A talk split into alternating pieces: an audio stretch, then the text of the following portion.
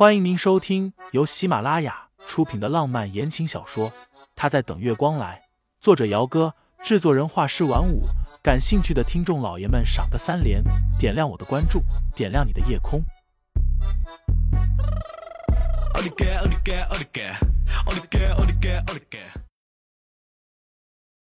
第八十三章，但现在今非昔比。叶棠阴阳怪气的笑了一下。盛夜，你这个人真的挺有意思的，在我爸妈面前保证的那么好，结果转头就对我不闻不问的，怎么一涉及到沈清心你就憋不住了对吧？我看你简直是有病。盛夜懒得再理会他，转身上了自己的车子。楚梅摇摇头，最后没再说什么，径自随着自己的丈夫先走了。自从这小两口结婚之后，家里就没有一天安生过。楚梅好几次都忍不住想。当初丈夫坚持让两个孩子联姻，到底是对是错？叶家虽然显赫，叶棠在家里备受宠爱，可是这个性子实在是不适合做儿媳妇儿。动辄便是大吵大闹的回娘家去告状，这么几次之后，是个人都会觉得身心俱疲了。叶棠没和盛家三口同车，他今晚开了自己的车过来，这会儿自然也是自己开车回去。今晚只是第一步而已，迟早有一天，他要让沈清心这个女人身败名裂。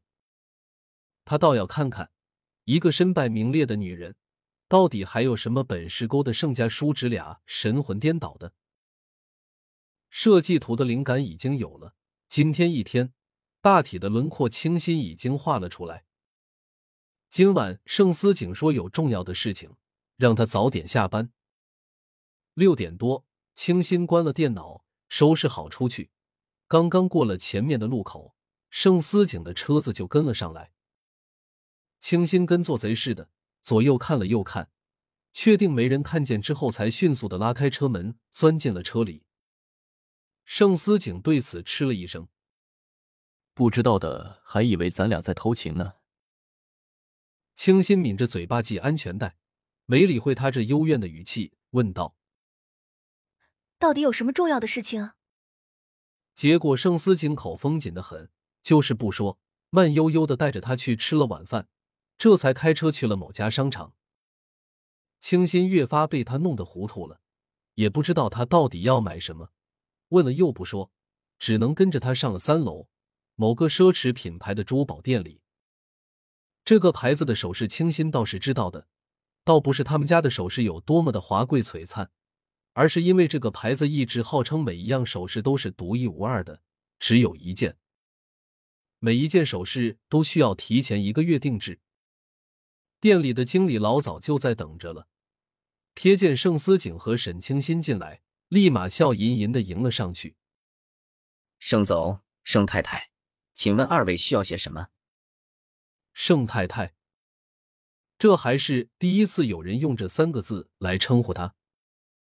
沈清心抿了一下唇瓣，脸颊和耳畔霎时便滚烫了起来，连心跳都加速了许多，以至于都没有注意去听盛思景和这位经理的交谈。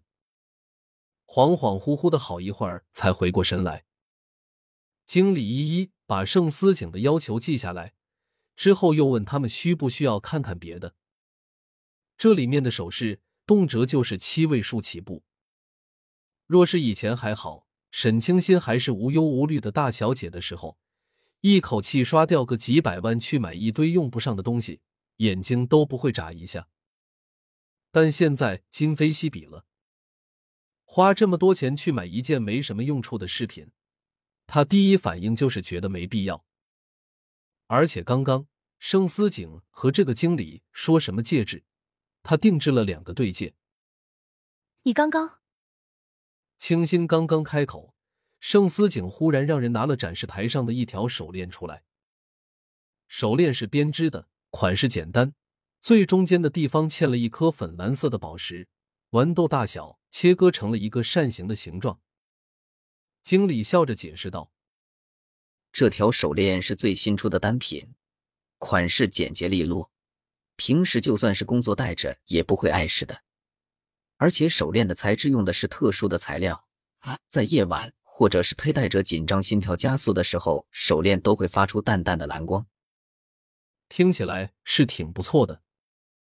盛思景问清新：“喜欢吗？”“喜欢是喜欢的，但是一条手链几十万。”清新摇摇头。盛思景拿了手链，把清新的左边手腕握着，比划了一下之后，动作敏捷的把手链给他戴了上去。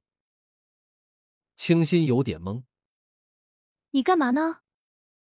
盛思景没回答，给他戴好了手链之后，左看右看都觉得好看。他眼光真好。